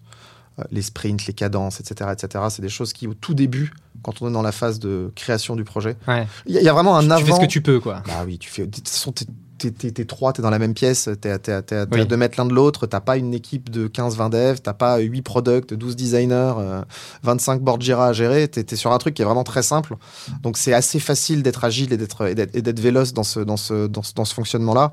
On va dire qu'il y a un avant et un après mise en production. Dès lors qu'il y a des utilisateurs qui arrivent sur le produit, bah, forcément, la tonalité de ce qu'on fait change. Mmh. On peut plus se permettre de, de, faire des choses, de faire des déploiements en prod comme des, comme des bourrins. Enfin, voilà, quand il, quand il commence à y avoir des vrais utilisateurs sur le produit et, que ça tourne, On peut plus se permettre de faire les choses comme on les faisait avant. Et c'est là qu'on commence à avoir le process. C'est là qu'on commence à essayer d'avoir une prise de feedback aussi des, des utilisateurs et qu'on commence à intégrer ces prises de feedback dans nos éléments de roadmap en, en, essayant de garder une place pour les choses qu'on a voulu construire et les choses qui nécessitent d'être améliorées sur l'existant. Et donc toujours de, de, travailler de concert les deux. Ok. Euh, pour toi, c'est quoi les facteurs clés de succès de la création du produit? On... C'est une bonne question. C'est une bonne question. Euh, tu, parles de, facteurs clés de succès pré-production ou une fois que ça a été mis en production? Est-ce qu'on va regarder des métriques, des métriques, des euh, des métriques. Des métriques, bon, ça, ça passe quand même. Ouais. Hein. Des métriques qui, ont, qui, ont, qui, qui, font référence à la performance de ton produit ou des choses que non. tu serais capable de juger éventuellement en amont sur la conception de ton produit? Qu'est-ce qui fait que la conception de ton produit, ça roule? Euh... C'est une, super question. Je, saurais, je, je suis même pas sûr d'avoir une réponse très concrète à te donner parce que j'allais te dire quand, le processus de conception s'est passé sans friction, etc. Mais en plus, c'est même pas vrai. Je me demande même si les produits qui n'ont pas le mieux marché depuis que je suis arrivé dans la boîte, hein, je n'ai pas non plus un historique qui est, infini chez eFounders, je me demande si les produits qui ont le mieux fonctionné, c'est pas ceux sur lesquels on s'est plus pris la tête pour les concevoir. Alors je sais pas si c'est un bon facteur clé de succès, mais mais mais euh, non, parfois c'est douloureux. Enfin, le processus créatif, il est il est, parfois douloureux parce qu'on se heurte à des murs en, en permanence. On essaie de, se positionner sur des choses qui sont euh, nouvelles, innovantes, etc. C'est pas toujours facile. Enfin, c'est pas on n'y arrive pas toujours et j'allais te dire, ouais, si le processus a été euh, fluide, etc., tu peux te dire que c'est bah, super, on arrive à la fin, etc. Moi, limite, ça me met un petit warning. Si tout a été trop simple, trop facile, que, que personne n'a jamais euh, mis un avis contraire, que tout a été trop glissant, bah, tu te fais, tu te dis, attends, il est où le loup là? Mmh. C'est trop beau pour être vrai, et il y a un truc qui va, qui va nous retomber dessus. Euh, donc c'est un peu tôt encore pour, pour juger pour moi, parce que je bah, si tu veux, ça fait que deux ans et demi que je suis dans la boîte, donc c'est compliqué d'avoir suffisamment de recul encore aujourd'hui sur les projets qui sont sortis pour savoir ceux qui ont été réellement successful ou pas. Mais en plus, ton point, c'est même pas tant sur la pertinence et la, le succès des produits au oui. sens large des entreprises, c'est vraiment sur la conception produit. Ouais. Euh, moi, je valorise beaucoup le, la perception de la tech. J'aime aussi beaucoup que, que bah, tu vois, je, je, juge beaucoup aussi le, le, la qualité de ce qu'on a conçu en fonction de la, des retours tech. Ce que je déteste, c'est pas de retour. Je préfère limite qu'on me démonte le produit qu'on me donne plutôt que d'avoir quelqu'un en face qui. T'as des questions, t'as des remarques, rien. Là, tu te dis. Hm, oui, mais c'est une belle marque euh, d'appropriation du truc. Mais oui, mais, mais, mais, limite, je préfère que tu me démontes mon produit et que tu me dises ça, j'aime pas, ou que tu poses des questions qui sont un peu critiques en disant ça, nana. Ça, ça montre juste une forme d'intérêt par rapport à ce qu'on fait. Alors après, c'est pas parce que tu poses pas de questions que, que, que, que tu t'en fous pour autant. Mais je trouve que ça démontre quand même une forme de, une forme de, d'appropriation de, de, du sujet. Je te parlais de transfert de responsabilité. Ça me paraît important que les équipes, que aussi bien même les personnes qui incarnaient le projet au début, et successivement que tout le monde s'approprie vraiment le sujet et devienne, devienne, euh, bah, devienne un, vrai, un, vrai, un vrai contributeur par rapport à ça. Il ne faut pas oublier que le, les développeurs avec desquels je parle, c'est censé être la core, la core team technique des, des, des, projets. Donc des gens qui, qui font partie des tout premiers employés de, de, de, de, la boîte. Bien Donc sûr, on attend d'eux un niveau d'engagement et de. Et de et d'apport qui, qui, je pense, dépasse le simple cadre d'un job de dev. Et facteur clé de succès d'un produit, une fois qu'il est lancé? Alors là, du coup, on va être. Euh... Alors, il y, y, a plusieurs, il y a plusieurs niveaux. Je pense que la, le, intuitivement, beaucoup de gens auraient tendance à rapprocher ce qu'on fait avec du, des niveaux de revenus. Donc, ouais. euh, associé à du. Bon, on parle beaucoup de, de MRR, d'ARR, de tout, toutes ces, toutes ces. de CAC aussi, selon. euh, selon euh, la typologie de produit. Ouais. Exactement. Donc, CAC, c'est le coût d'acquisition. Les, les ARR, MRR, c'est du recurring revenue qui, du coup, est calculé selon euh, mensuellement ou annuellement. Faut savoir que chez Founders, une boîte, quand on la crée, il n'y a pas de vérité générale parce qu'il y a plein de contre-exemples par rapport à ça, mais dans la grande majorité des cas, on ne fait pas un euro de chiffre d'affaires avant au moins six mois ou un an. Mmh. Euh, encore une fois, c'est pas vrai pour tout le monde, mais bon, dans la majorité des cas, c'est quand même un investissement qui est lié upfront. Donc en fait, paradoxalement, notamment par rapport à mon, moi où j'interviens dans le degré de maturité de ces projets, je vais beaucoup plus attaché à des métriques d'usage qu'à des métriques de revenus. Parce que moi, ce qu'on qu veut et ce qu'on cherche à faire au début à travers eFounder, c'est vraiment de créer de l'usage sur les produits qu'on sur les produits qu'on euh, sur les produits qu'on fait. Donc ça peut être de l'audience pour certains produits, typiquement un outil de productivité. Je te prends un exemple comme Kern, comme Crew, qui sont des outils ou sur lesquels on, attend que ces outils-là soient des outils centraux dans le quotidien de nos utilisateurs. Donc euh, le but, c'est vraiment d'avoir de l'engagement dessus, des connexions, euh, des, des tâches qui sont créées, des tâches qui sont complètes, qui sont terminées. Euh, des, voilà, tu vois, ce genre, ce typologie de choses. Et après, on va avoir des produits sur lesquels l'usage du produit, quelque part, on s'en fout. Ce qui compte, c'est la finalité du produit. Hmm. Euh, ce qu'on veut, c'est qu'un collectif bosse avec, un, avec une entreprise. Qu'ils aient passé 10 minutes sur notre plateforme, qu'ils aient passé 10 minutes sur la plateforme ou qu'ils en aient passé 30, limite, je pense que c'est même plus satisfaisant s'ils en ont passé 30 Euh, secondes, pardon. Euh, Ouais. 30 secondes ou 30 secondes limite. Donc, tu vois que selon la typologie du projet, c'est soit c'est l'output, donc l'avoir le plus gros volume de ce qu'on cherche à réaliser qui est, sorti, le plus grand nombre de matchmaking, de, de, de, mise en relation entre des collectifs et des, et des, et des, et des projets, le plus grand nombre de, de peu importe, et, par moment, ça va être plutôt une, un- un- une volumétrie d'usage par rapport au produit. Donc on peut évidemment se rapprocher au nombre de tâches créées dans un kern, au nombre de jobs ouverts dans un crew qui est un, ATS, donc un, outil qui permet de traquer les, les candidatures de- de- d'employés pour des Recrutement. ouais. pour, de- voilà, pour du recrutement. Euh, donc voilà, on- toujours selon la typologie du projet, on va vraiment regarder des métriques qui sont très différents. Euh, mon conseil, c'est de ne pas avoir trop de métriques à traquer au début. On s'y perd. Bah, j'ai l'impression, tu vois, en fait, le truc, c'est que c'est- la remarque que j'allais faire, c'est quand je t'entends, en fait, euh, limite, t'as une métrique à suivre. Mais oui, ça sert à rien. de- Ça sert à rien d'over complexifier les choses. C'est de la mettre. Encore une fois, ce que je dis, c'est en lien avec de, de l'early stage. Évidemment, quand la boîte va grossir et qu'il va Bien y sûr. avoir. euh, Mais ça, c'est des problèmes de riches. Mais bien sûr. Et, et- et quelque part, des- ce sont des problèmes aussi. Et je les ai vécus dans, dans, dans, dans des, dans des structures précédentes. Dans ma structure actuelle, effectivement, le point, c'est de se dire. Alors déjà, t'emmerdes pas à faire un plan de tag dans tous les sens, de traquer tous tes events, ton produit va bouger 50 fois. Donc si tu commences à me faire des plans de tag dès le début hyper avancés, tu, en fait, tu vas passer ta vie à le maintenir, ton plan de tag, parce que potentiellement, les features que tu viens de sortir, elles serviront à rien. Euh, donc on essaye de, de- d'essayer de, de- de- malgré tout, d'avoir suffisamment d'insight qui nous permet de, bah, d'ajuster ce qu'on est en train de faire. Le but, c'est pas d'y aller à l'aveugle non plus complètement, mais encore une fois, il faut, être capable de mettre le curseur et traquer les bons métriques. Des métriques tout simples derrière, tu pourrais même traquer beaucoup de choses sans forcément avoir besoin d'implémenter de l'analytics, par exemple. Juste en suivant, avec des quelques requêtes SQL bien faites, d'être capable de- d'extraire euh, des volumes utilisateurs, de même les regrouper par cohorte. Enfin, il y a énormément de choses que tu peux Ouais. faire déjà avec ta base de données pour en déduire des métriques d'usage de ton produit sans forcément avoir à implémenter des amplitudes ou des, euh, ou des, euh, ou, ou des tools plus avancés. Ouais. Super, on arrive à la fin de l'entretien. J'ai euh, pour les dernières questions, c'est, euh, une question qui m'est venue là par rapport à ce que tu venais de dire, c'est pour toi c'est quoi les erreurs les plus communes, tu vois, les, les- les plus grosses erreurs euh, qui, bah, du coup, à ne pas faire quand on développe son produit? Moi, je pense que l'erreur classique de tout le monde, de tous les founders que j'ai pu avoir en face de moi, c'est de vouloir euh, faire un empilement de features. C'est-à-dire de, de vouloir ouvrir trop Faire le café, ce que tu disais. Voilà, faire le café, euh, faire, faire, faire même d'autres trucs à côté. C'est d'ouvrir plein de portes en se disant. Je pense qu'il y a une angoisse chez beaucoup de fondateurs de, pro- de, de- de boîtes, c'est de dire mon projet, mon produit, il n'en fait pas assez. Mon Mm. produit, il est pas assez, euh, il, il fait pas assez de choses. Et donc en fait, la réponse à ça, ça va être d'ajouter, d'empiler de la feature, Mm. sans forcément avoir de cohérence et de consistance.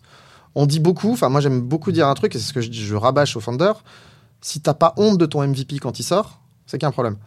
Parce que évidemment, un, un- un porteur de projet, il va toujours être dans le futur, dans l'après, par rapport Mm. à ce qu'il a actuellement. Donc en fait, de toute façon, il faut qu'il se mette en tête qu'il sera toujours frustré de ce qu'il voit actuellement quand il sait ce qu'il y a en préparation. Et il faut, se- faut se forcer à avoir cette semaine. D'ailleurs, c'est la même chose pour le produit. Hein. Tu es, constamment dans l'anticipation et donc, du Bien coup, voir ce qu'il y a en ce moment sous les yeux, ça a forcément un côté un peu, un peu déceptif et un peu frustrant quand tu sais ce qui arrive. Mais c'est, ça fait partie du métier. Oui, mais ça, ça- ça rejoint ce que tu disais tout à l'heure, à savoir, euh, faut laisser les portes ouvertes, mais il faut, enfin, il faut se préparer à ouvrir des portes, mais il faut accepter de les laisser fermer. Exactement, exactement. Et tu sais, même moi, hein, j'ai, bah, tu vois, on parle, tu parles, as parlé en intro des petits side projects que je pouvais avoir, etc. Je m'applique même pas forcément les conseils que je donne aux entrepreneurs. Parce Mais que moi, je, moi, je sais que je suis quelqu'un qui, par exemple, a beaucoup plus, prend beaucoup plus de plaisir à itérer sur ses propres produits qu'à faire un lancement et qu'- et qu'à se lancer sur le truc. Mais parce oui. que peut-être j'ai honte de mon propre produit, si Mais tu oui. veux. Mais, mais, mais il faut résister à ça, en fait. Il faut Ouais. résister à cette volonté. Et donc, ce que je dis aux fondateurs, c'est souvent, euh, déjà, c'est OK d'avoir honte de ce que, de, de Ouais, ce que, de ce que totalement. tu as à sortir. T'inquiète pas, tu vas construire quelque chose d'incroyable dans le futur. Et, et, et, et résiste à cette envie qui consiste à dire OK, j'ai envie d'avoir un, un bouquet de plein, plein de trucs. Je veux, il faut que ça fasse ci. Sinon, sinon, les gens, ils vont pas rester. Non. Trouve une proposition de valeur qui est la bonne. On, Ouais. par- on parlait des MVP tout à l'heure. Trouve un axe, un angle. Ça peut être plusieurs features. C'est pas une feature nécessairement, mais trouve quelque chose à résoudre que tu es capable de résoudre en ayant bien dimensionné les choses, et tu verras ça va se créer naturellement. Ouais, bien sûr. Se concentrer sur la proposition de valeur. Enfin, ça, c'est vraiment un truc, même nous, avec nos clients chez Bulldozer, je me tue, mais c'est vraiment le truc sur lequel je me bats tout le temps, c'est la proposition de valeur. C'est quoi ta proposition de valeur, tu vois? Exactement. Totalement d'accord. Et tu peux pas en avoir 12. Tu peux pas en avoir 12 day one. C'est pas possible. Peut-être que tu en auras 12 dans, dans, dans 6 mois, Bien dans un an. Très bien. Mais Bien au sûr. début, reste focus. Et surtout, il y a un truc aussi sur lequel je me bats. Alors, ça, c'est opinion, euh, je pense, débattable. Je me bats contre les deadlines. Je, je, Ok. je n'aime pas les deadlines. Euh, J'essaye de pas en avoir. Alors, je sais que c'est c'est des discussions qui sont pas toujours évidentes. Euh, déjà, je- quand on doit parler de date, je préfère parler de goal line. Je trouve que la dimension est plus positive et qu'on est moins dans le, dans le jugement si on l'a dépassé. Donc, on se met un objectif qui est de dire j'aimerais bien que ça soit sorti à telle date. Si ça l'est pas, c'est pas la fin du monde. Euh, On a tous péché par X ou Y raison. Mais je trouve que le problème de raisonner en deadline, c'est que derrière, ça met tout le monde dans le jus. Les sales s'engagent sur des deadlines qui sont pas les bonnes parce qu'en fait, ils n'ont pas eu les bonnes deadlines de, Ouais, la part des, de la part des autres. Ça crée une espèce de, de, de frustration et de friction dans la team qui, qui, re- qui remet la responsabilité souvent sur les développeurs qui ont l'impression d'être les, les, les, les, mauvais élèves de l'histoire, alors qu'en fait, Ouais. c'est probablement une chaîne de responsabilité qui est beaucoup plus large que celle des devs. Ouais. Moi, j'aime bien raisonner en pile. C'est-à-dire que je vois vraiment, enfin, on a vu Kanban, donc euh, Kanban, c'est des, des colonnes très bien. Les tickets, ils arrivent les uns après les autres. Les items arrivent les uns après les autres. Encore une fois, on a la chance, enfin, on a la chance. On ne peut pas paralyser trop les chantiers puisqu'on a très peu de ressources au début. Donc, nous, on les prend dans l'ordre. On prend les tickets dans l'ordre. Tu fais lui, puis lui, puis lui, puis lui, puis lui. Et quelque part, ça correspond aussi un peu à ma philosophie. C'est pour ça que je te voulais t'en parler par rapport à ce que je te disais avant. C'est de pas ouvrir trop de portes en même temps. Hmm. On fait les choses dans l'ordre. Donc, on définit l'ordre. L'ordre, ça veut bien dire quelque chose. Ça veut dire qu'on a, fait une- on a défini une priorité. Hmm. Et c'est souvent ça qui est le plus dur. Tu discutes avec un fondateur au début. Alors qu'est-ce qui est prio? Ah ça c'est ah ça c'est ah ça mais ça ça aussi ah ça j'aimerais bien on peut le passer au-dessus mais ça c'est petit. Là t'as pas pas priorisé là. C'est pas de la prio que tu m'as fait. tu m'as tout mis en prio 1. Parce que tu mets tout en prio 1 ça marchera pas. Moi je leur demande de leur, je leur mets les colonnes devant les yeux avec les, les tickets. Je fais, l'exercice de mettre. T'as l'impression que tu leur arraches un rein, un bras, un cœur, ouais. euh, n'importe quoi, mais ça fait partie de l'exercice. Excellent. J'adore. non mais bon, le, sujet de la deadline, ok, c'est un sujet. Après, là, ta méthode, elle est quand même pas mal. Elle est quand même pas mal. Et, euh, et après, tu vois, il y a toujours aussi cette question de, tu vois, on sous-estime beaucoup ce qu'on est capable de faire en un trimestre, mais on surestime euh, beaucoup tout ce qu'on est capable de faire en une journée. Et j'ai l'impression que ta solution, elle vient un peu répondre à ça. Ouais. C'est-à-dire que on se fixe pas une deadline parce que de toute façon, c'est très difficile d'estimer le temps que ça va nous prendre. Mais par contre, on sait que bah, ça, c'est prioritaire. Et, c'est ça. Bah, Et en ça. fait, la deadline, honnêtement, de, de- de- de tous les projets que j'ai pu gérer dans ma vie, elles sont quasiment toujours fausses. Surtout au début. Ouais, besoin, en fait, tu as besoin de, de, de, de, de- de- Alors, on peut parler de tout ce qui est burn down chart, etc., qui, qui- qui consiste en fait à regarder la vélocité des développeurs. En fait, tu tu scores pardon, les, points, les, les items que tu vas travailler. Et en fin de chaîne, tu vérifies si le temps passé est conforme à ce que tu avais anticipé. Et en fait, à mesure que tu avances dans le temps, c'est censé être quelque chose qui te permet d'être le plus en plus précis parce que tu as de plus en plus de, de données qui te permettent de refaire l'histoire et d'être capable de, te projeter dans le futur. Donc, utiliser les- la vérité du passé pour en déduire ce qui va se Hmm. passer derrière. Ça marche, effectivement, ces, ces- ces méthodes-là. Mais du coup, au début, il n'y a pas de Euh, passif. en early stage, chez nous, comment tu veux faire? On, a- on a, on a absolument, on va, on va pas récupérer ce que faisaient les mecs dans leur boîte d'avant ou, euh, ou, euh, ou- ou ce genre de choses. Donc, euh, on est obligé de fonctionner différemment et, et, et, et c'est quelque chose. Je vais pas te mentir, j'y arrive pas à chaque fois hein, à convaincre, à convaincre des fondateurs parce que en face, bah oui, ils ont des enjeux. Enfin, tu vois, c'est des, des, des entrepreneurs qui viennent monter leur boîte, ils veulent aller vite, vite, vite. Ils ont besoin de visibilité vis-à-vis de leurs interlocuteurs. Donc, euh, bon. C'est toujours un jeu de, de, de, Mais bon, c'est plus philosophiquement que je voulais évoquer l'absence de deadline que dans les faits, parce qu'évidemment, on a toujours quand même des objectifs de, de release et de. euh, Ouais. Je reviens sur la proposition de valeur. Je voulais juste faire une remarque. Euh, pour moi, un produit qui illustre très très bien, tu vois, ce truc de, euh, on a une proposition de valeur, on n'en a pas 12, c'est Facebook. mhm. Pourquoi? Parce que un truc qui est, qui est intéressant à noter, et ça, euh, notamment quand je donne des cours à des étudiants, je leur montre systématiquement, tu vois, sur Facebook, tu peux faire mais un milliard de trucs, tu vois. Euh, t'as les groupes, les, maintenant tu peux faire euh, de l'achat-vente, euh, tu peux faire des pubs, tu peux partager des photos, tu peux, t'as le Messenger, t'as machin, nan, nan. Et en fait, quand tu regardes la homepage de Facebook, c'est quoi? C'est rester connecté avec vos amis. Mm. Point. Ça, c'est la proposition de valeur. Et effectivement, derrière, t'as plein de features. Mais la proposition de valeur, la, la raison pour laquelle tu vas t'inscrire sur Facebook, c'est celle-là. Ouais, Mais faut pas, c'est là où il faut pas confondre proposition de valeur et, et, et, euh, et- et- feature. Totalement. On n'est pas dans un catalogue de features. Et, et, et, 100%. et ça, c'est quelque chose que, que, que- que- qu'on dit beaucoup aussi chez eFounders. Tu vends pas des features. C'est pas des features que tu vends aux gens. Ça sert à rien de vendre des features. Moi, je m'en, fous d'entendre des features. Je, je, je vends une résolution de problème. Je, Voilà. je vends une, une, une value propre. Enfin, Voilà. c'est, exactement ça. Et après, la feature, ça peut être A ou B, tant qu'elle me permet de ré- résoudre mon Bien problème. Et, et d'ailleurs, il n'y a, pas- y a, pas- il y a pas forcément une feature qui permet de répondre à ce problème. Il y a Exactement. une infinité de, de fonctionnalités qui peuvent répondre à ces problèmes-là. Totalement, totalement. Bon, euh, parfait. Euh, comme je disais, on approche de la fin. C'est quoi les outils que tu utilises? On a mentionné Figma. Ouais, bon, Figma à fond. Je, Ok. je, je passe beaucoup, beaucoup, beaucoup de temps sur Figma. Euh, pas mal Whimsical encore. Je l'aime bien quand même pour tout ce qui est flowchart. Flowchart, tu sais, c'est les, les boîtes avec les, les flèches et connecter les- on, on l'utilise beaucoup pour, notamment au tout début, quand il s'agit de définir les objets, les, relations entre les objets, etc. C'est un peu la vue organigramme, non? Ouais, vue organigramme, euh, ouais, c'est ça, vue organigramme euh, de, de, de, de, de, bah, de charts, quoi, tout simplement, Ouais. qui, qui, qui sont pas du, du design euh, au sens interface, mais qui sont vraiment plutôt de la relation entre des choses avec des flèches, etc. Donc c'est très utile au début quand on définit nos objets. C'est aussi assez utile des fois quand il s'agit de faire des schémas fonctionnels de parcours utilisateur, etc. Quand il s'agit d'écrire des specs. Ouais. Donc j'utilise encore pas mal ce- ce- cet outil-là. Euh, bah évidemment, euh, bon après je, je vais rester quand même dans les tools product spécifiques Ouais. parce que tu parlais des zooms et des trucs, on s'en fout un petit peu. Ouais. Euh, moi, je, je- je- alors j'utilise, je suis un grand fan de Linear pour le pour la partie ticketing. Excellent. Donc Linear, c'est un Jira-like. Je vois très bien. J'ai eu une discussion sur Linéaire hier avec Léo, euh, qui est DA chez Bulldozer, parce qu'on parlait de la DA de Linéaire qui vient de changer. Magnifique. Franchement, ils sont, ils qui- sont, ils sont, sont- ont une capacité d'exécution, une vélocité qui est, qui est vraiment, euh, qui est vraiment a- a- assez forte. Et, et même pour te dire, on a même un, enfin, pour le coup, avant, on utilisait nous du coup Cycle, euh, du coup qui est un outil maison, Cycle qui est un outil qui, qui, qui- qui est sorti du studio, euh, qui a décidé en fait de changer un peu. Donc ils étaient assez frontal avec Linear, donc on, les utilisait vraiment au quotidien pour tout ce qui était ticketing, donc euh, interface avec, la- avec, avec les équipes de dev.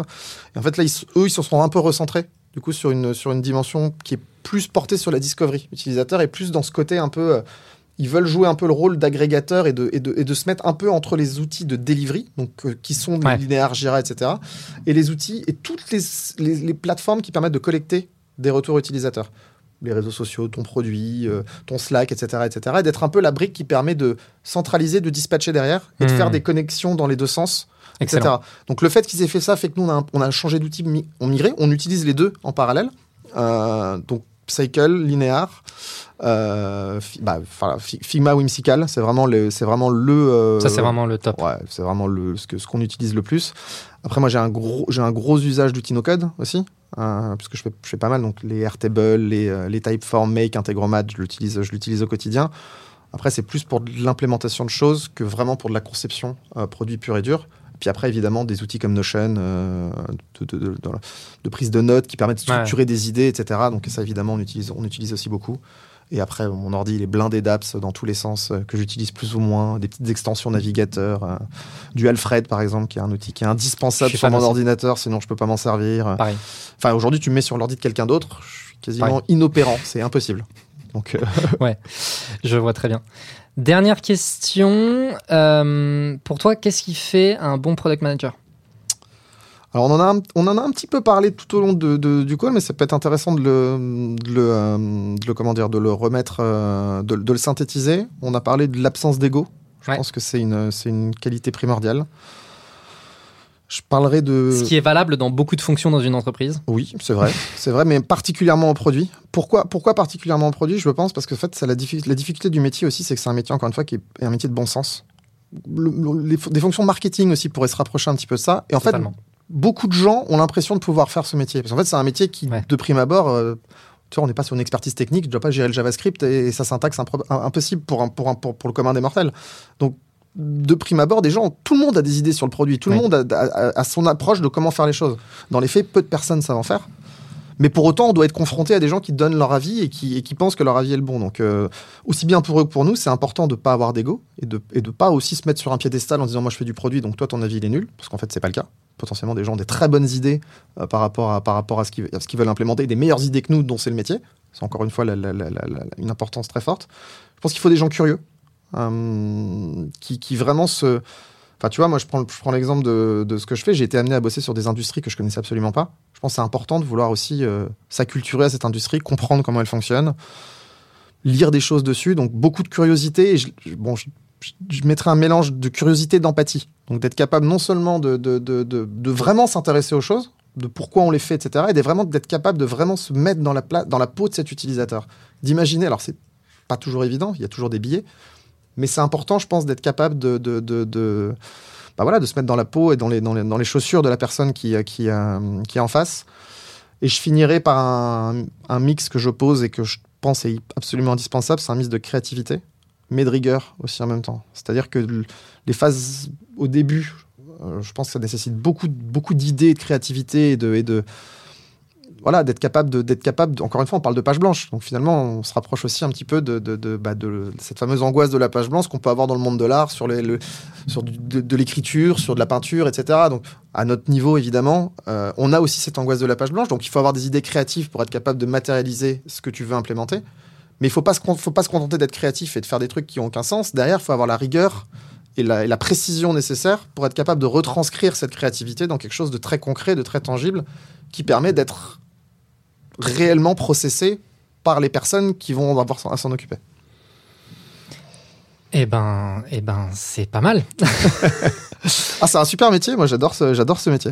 Ok, excellent. Écoute, euh, merci beaucoup Grégoire. Euh, alors, on en a discuté juste avant, mais du coup, tu vas me filer des ressources que je mettrai en description Ouais. des épisodes pour les personnes qui s'intéressent un peu à ce métier, qui souhaitent euh, progresser, etc. Où est-ce qu'on peut te retrouver? Sur LinkedIn, sur euh, bon, je suis moins présent sur Twitter et sur d'autres réseaux sociaux. Je suis pas le mec le plus actif sur les réseaux sociaux, mais je me soigne. Et, Mais tu vas euh, t'y mettre. Je vais m'y mettre. Je vais m'y mettre. j'ai des, choses à partager, donc il faut que je m'y mette. bah oui, on a déjà di- discuté. Excellent. Et ben écoute, merci beaucoup d'avoir partagé tout ça. Bah, merci Jordan pour l'invite. J'espère que ça a aidé bah, toutes les personnes de l'audience. Merci à toutes les personnes qui ont écouté. N'hésitez pas, bah, du coup, euh, voilà, c'est le truc un peu classique, mais euh, mettre 5 étoiles sur les plateformes de podcast, euh, liker sur euh, la vidéo YouTube, etc. Et puis, si vous avez des questions, n'hésitez pas, bah, du coup, à contacter Grégoire Ouais. sur LinkedIn, Twitter, etc., etc. Tout à fait. Voilà. Et puis, euh, sinon, dans euh, les commentaires de la vidéo sur YouTube ou autre. Et puis, euh, voilà. prends. Tu vois des choses à ajouter? Bon, écoute, non, je pense qu'on a fait le tour. Eh ben, nickel. Merci et à très bientôt tout le monde. Ciao. Salut.